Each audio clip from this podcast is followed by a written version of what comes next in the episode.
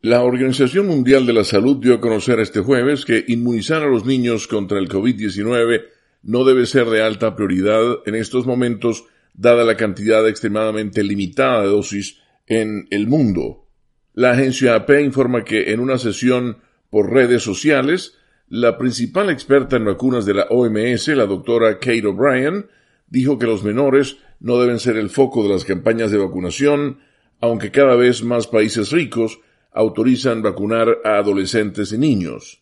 El riesgo de que los niños contraigan la enfermedad COVID es realmente muy muy bajo, dijo O'Brien, quien es pediatra y dirige el Departamento de Vacunas de la OMS.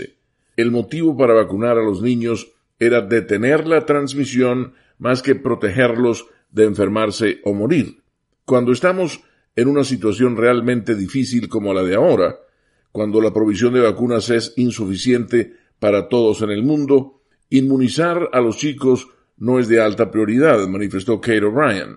La alta funcionaria añadió que es crucial inmunizar a los trabajadores de la salud, a los ancianos y a quienes padecen enfermedades subyacentes más que a los adolescentes y niños.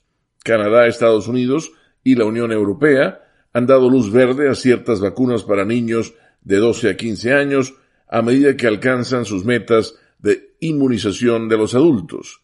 El director general de la OMS, Tedros Adhanom Ghebreyesus, ha exhortado a los países ricos a donar vacunas a las naciones pobres antes de inmunizar a sus adolescentes y niños. Leonardo Bonet, Voz de América, Washington.